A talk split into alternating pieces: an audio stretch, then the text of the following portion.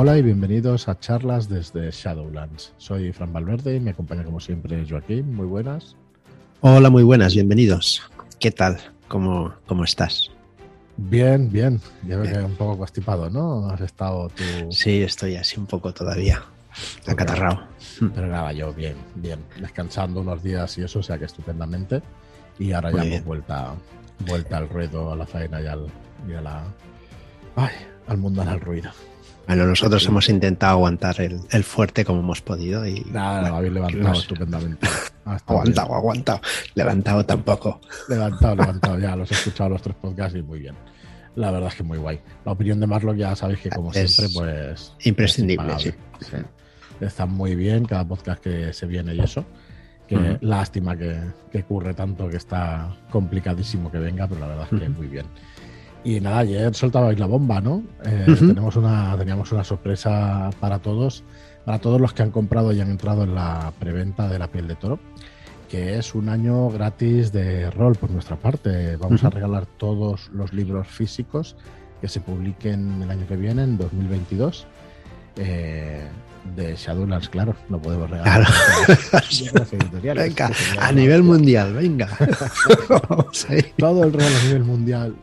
Así Venga. que bueno, tendréis eh, un sorteo entre todos los que comprasteis la piel de toro o todos los que vais a comprar la piel de toro.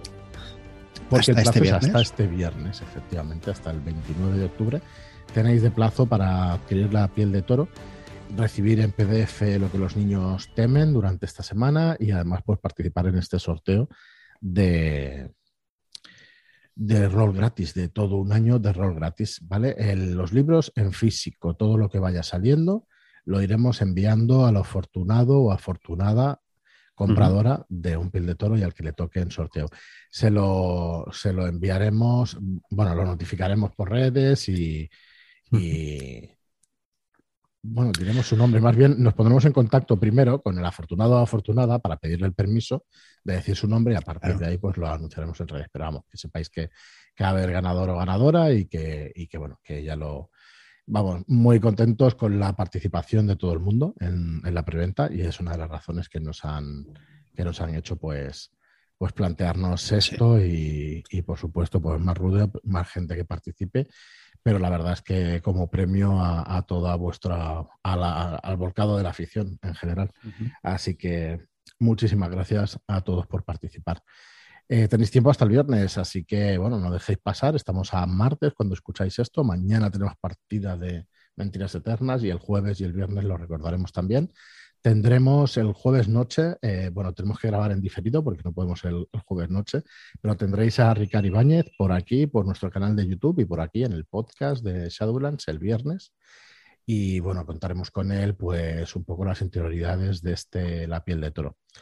Así que bueno, esos son los podcasts de esta semana. Y hoy pues nos toca como siempre Dungeons and Dragons, martes de Dungeons and Dragons. Ayer estuvimos con los terroristas, por cierto, unos consejos para el director de juego, para el máster estupendos, como siempre. Eh, Pues son sí. libros muy buenos, ¿eh? como, como siempre Exacto. no nos cansamos de decir. Sí, y aparte de los consejos, más lo que iba dando pues su puntilla para, para, dar, para darle un buen tono a todos esos consejos y su, Su manera de y hacer, su- que también es claro. importante. y su experiencia que lleva muchísimos años en esto del rol. Hoy, además, una, un debate eh, muy interesante en, en el chat de Telegram. charlas, sí. La verdad es que, ostras, yo un chat ejemplar que... que, Sí, bueno, sí, no- sí. no Cada uno da su opinión sobre el tema y ninguno pisa la otra. O sea, puedes dar la opinión y así es como actúa tu mesa y, tienes, y si en esa mesa no tienes problemas, pues no tienes por qué tener problemas en comentar lo que haces tú en tu mesa, ¿no? muchísimo Ahí. respeto y, y bueno, y buenas formas. A veces parece que, claro, que una- lo que tú dices de una opinión es completamente incompatible con otra. Claro. En realidad no es así, pero bueno, muchas veces pues defender las cosas con tanta vehemencia nos hace creer que sí. Eh, ya os digo, yo creo que lo he dicho en algún podcast. Creo que nosotros tenemos además un, un poco de responsabilidad mm, a la hora de decir nuestra opinión, pero sosegadamente y, y decir a la gente que por favor, eh, cada uno tiene su opinión y que si si las decimos tan categóricamente, algún, a lo mejor algunas veces podemos, eh, pues podemos machacar a los demás, ¿no? Cosa que no, creo que sea la intención de nadie. Sencillamente, bueno, es bueno intentar tener razón también. Tampoco me parece a mí mal que nosotros defendamos una postura, ¿no? Pero que tengáis en cuenta que a veces defendida con demasiada vehemencia o demasiada eh, categoría, pues, pues pueden hacer que los demás vean que a lo mejor somos intransigentes y a lo mejor no es de esa manera.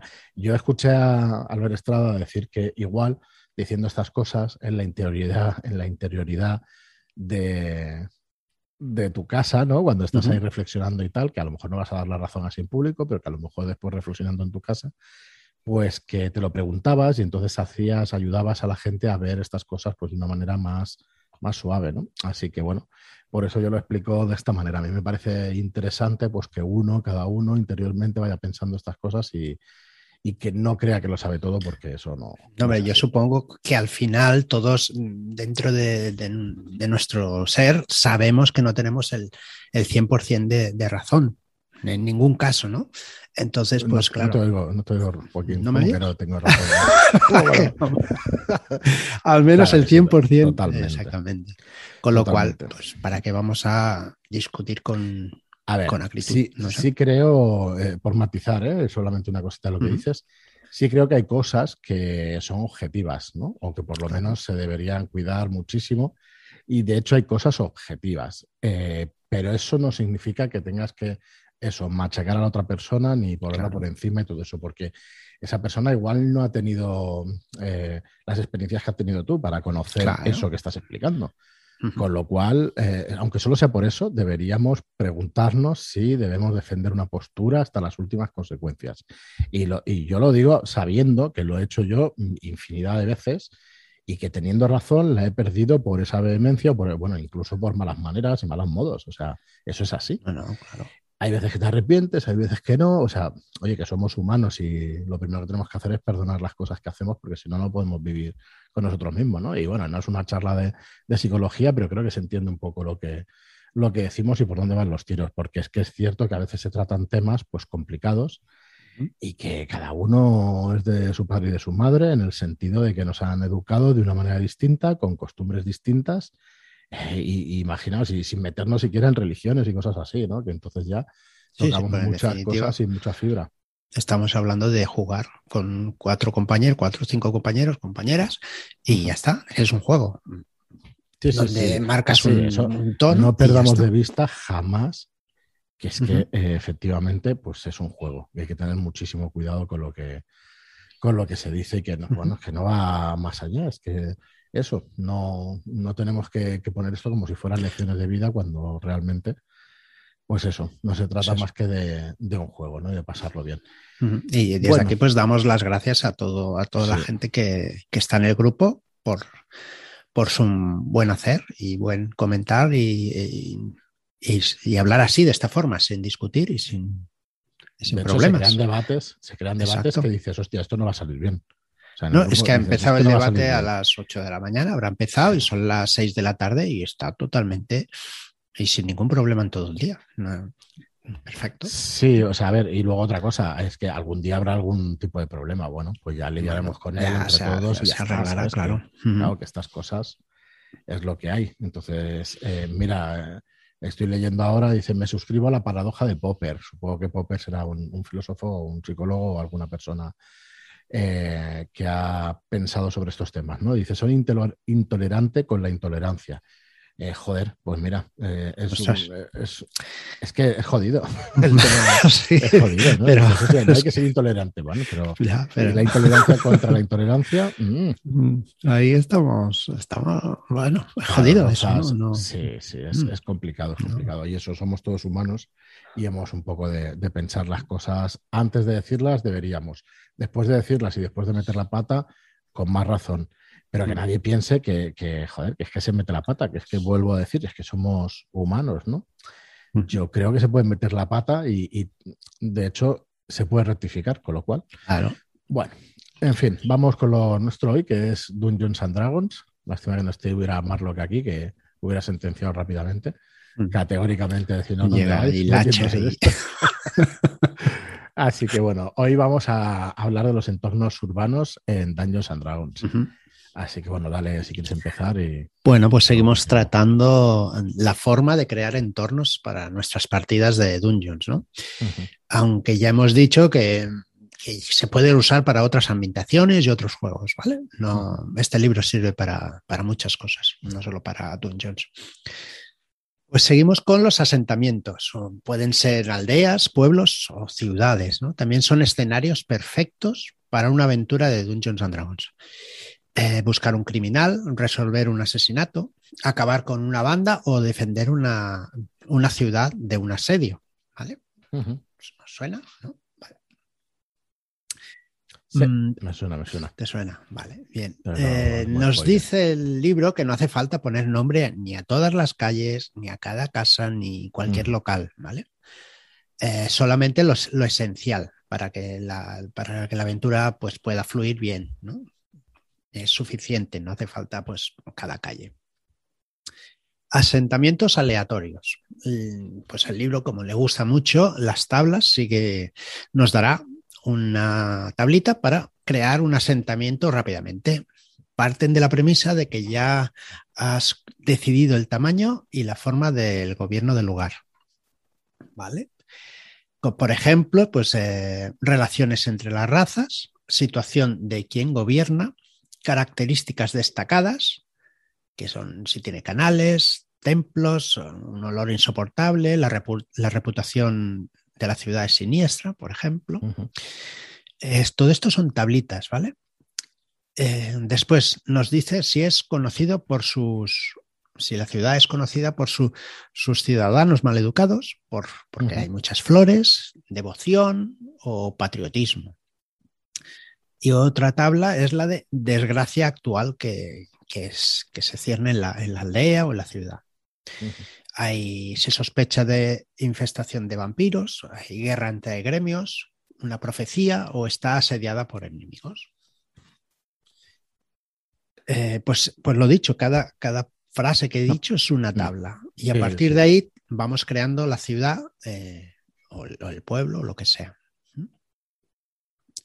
Sí, bueno, de hecho, lo que dices de tabla, me, sirve solamente con ver cada tabla, ya en lugar de cogerlo aleatoriamente, empiezas a escoger y eso según el tono que tú quieras de partida. evidentemente. O sea que, en vez de ir tirando, pues vas escogiendo. Y también sirve lo de tirar, ¿eh? o sea, no tengo ningún problema con tirar si quieres aventuras un poco entre comillas, random, porque están muy bien pensadas y muy bien hechas las tablas. O sea, que tal. Hmm. Eso es, dependiendo de lo que estés creando, quizá, ¿no? Si estás creando una, aventura suelta, un one shot, pues, supongo que tirando te sirve y dependiendo de lo, importante que sea esa ciudad o esa aldea. Ahora sí, tienes una campaña con un con muy marcado todo, no sea, el color y todo bien marcadito, necesitas ya ir eligiendo, ¿no? Para que no se, no se disperse la ciudad en, otra cosa que no sea eh, la ambientación de tu campaña. Vamos. Después seguimos con cositas. como siempre, yo creo que esto, bueno, creo no, lo que está haciendo es ir de lo general a lo particular. Empieza con una cosa más general y eso, y nos vamos metiendo un poco más en el detalle. Exacto. Eh, nos dicen de hacer edificios aleatorios porque algunas veces los héroes se moverán de forma rápida por la ciudad entrando en la primera casa o el primer edificio que vean, justo ese que no tienes preparado. Bien, pues entonces la manera más rápida de hacerlos es con las tablas siguientes, ¿vale? El tipo de edificio. Tenemos una residencia que puede ser una casucha, un hogar de clase alta, un orfanato. Después puede ser religioso, pues un templo, un santuario la típica taberna, pues también tienes varias formas de taberna, ¿no? Un bar, un antro, un burdel, una casa de apuestas. Y dentro de eh, las tabernas también nos da el nombre de la, de la taberna. Podemos tirar a una tabla también y nos da un nombrecito compuesto, ¿vale? O son dos tablas unidas y, por ejemplo, la rosa plateada. También estaba el pony pisador, pero bueno. Sí. ¿Lo ponía en el libro, el pony pisador? Sí, sí, sí, sí. Ponía en un lado, en una tabla, el pony y en el otro lado estaba el pisador. pisador. Ah, no estaba junto. Joder, qué rollo lo de las licencias. Bueno, mm, supongo que ahí tenían problemas. Bueno, es normal, es normal. Por lo mismo que hacen ellos, exactamente. Sí, por eso, por eso, que me parece normal. Nosotros Aunque, editorial. Con lo que cuesta sacar un producto, entendemos perfectamente que cada uno cuide de su IP, que se llama, de su intelectual property, me parece que es en, inglés. Aunque creo que, que, lo, que lo hacen muy bien eh, con su... Rompo una, lanza por ellos, ¿no? porque dejan muy, muy abierto la SRD, eh, para que la gente pueda crear cosas. Es, que muy, yo, abierto. lo explico, ¿eh? para que la gente lo sepa, que me parece que se tiene que conocer. Eh, un reglamento no se puede patentar. Creo que ni, o sea, en Europa seguro que no, pero creo que ni en Estados Unidos. Entonces, al final ellos han tenido un comportamiento inteligente y eso quiere decir, o por qué digo esto, porque al final lo que hacen es regalártelo como si te lo regalaran y lo que hacen es ofrecerte lo que han hecho ellos y que tú trabajes sobre su base.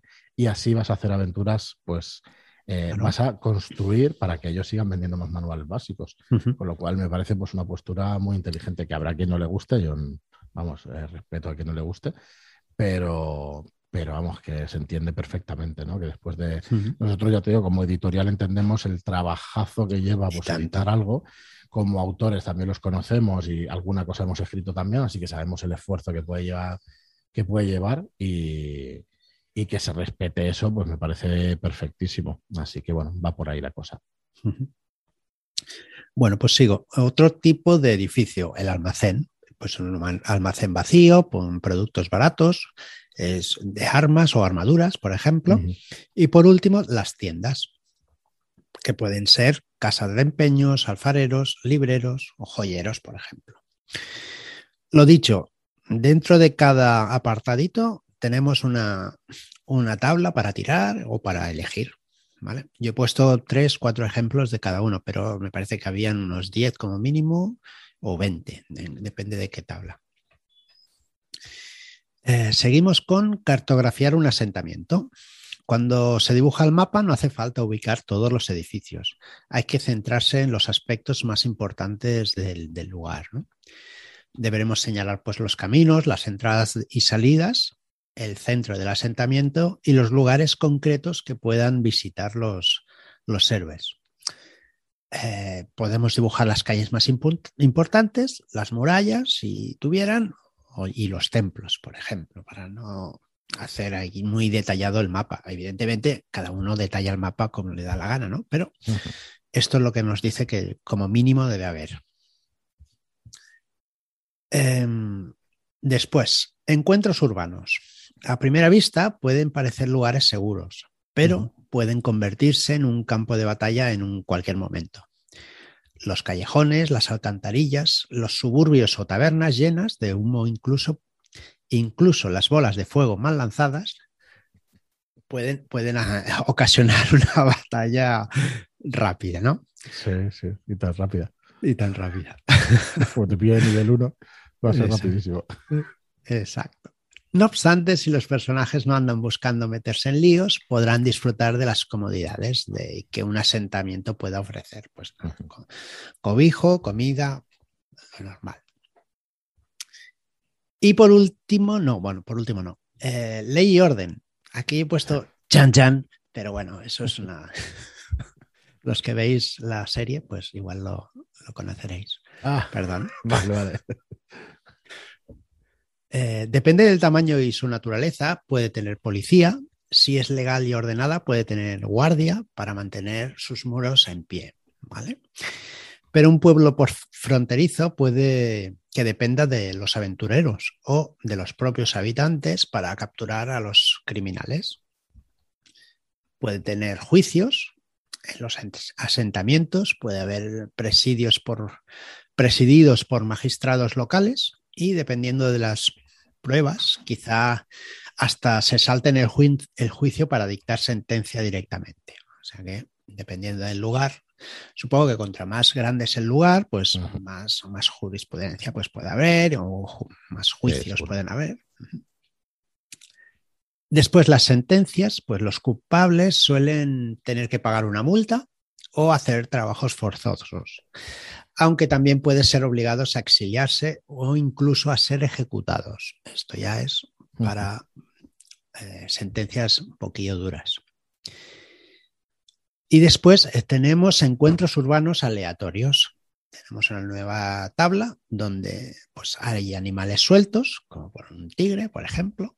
Anuncio un pregón, una pelea, matones, compañeros, una competición, cadáveres, reclutamiento, borrachos, incendios, bagatelas abandonadas, guardias abusando de su autoridad, carteristas, una procesión, carro fuera de control, eh, transacción sospechosa, espectáculo o huérfanos. Y con esto acabo los entornos urbanos. en principio, ya hemos creado nuestra pequeña ciudad. Bueno, como siempre, unos consejos y una, metodología para, vamos, para hacer tus partidas espectaculares. Yo, vamos, no, me, no, me, cansaré de decirlo porque es que vaya repaso le estamos metiendo al libro y qué contenido más guapo que, nos ofrece. Es que en cada apartado, en cada apartado te apetece hacerte tu ciudad o te apetece hacerte tu mazmorra, porque es que te lo dije todo tan bien, tan bien organizado, que decir, ostras, es que es súper sencillo. Es cuestión de ponerse. Sí, sí, totalmente. Así que, bueno, pues yo creo que lo vamos a dejar aquí. No sé el tiempo que llevamos, que no controlo bien el, programa este, pero creo que sí, que sobre los 25 minutos estaremos por ahí. Em, nada más, la verdad, por hoy. Mañana viene Mentiras Eternas. El jueves traeremos a alguien invitado y el viernes tenemos con Ricardo Ibáñez el final de la preventa de la piel de toro. Acordaos de participar en la preventa, que participéis, participaréis en un sorteo de todo un año de rol gratuito. Así que bueno, no os perdáis la oportunidad y, nada, muchísimas gracias a todos por estar ahí. Y nos vemos mañana o cuando queráis pasaros por aquí a escuchar vuestro podcast preferido. Muchísimas gracias a todos y hasta el próximo programa. Muchas gracias y hasta la próxima.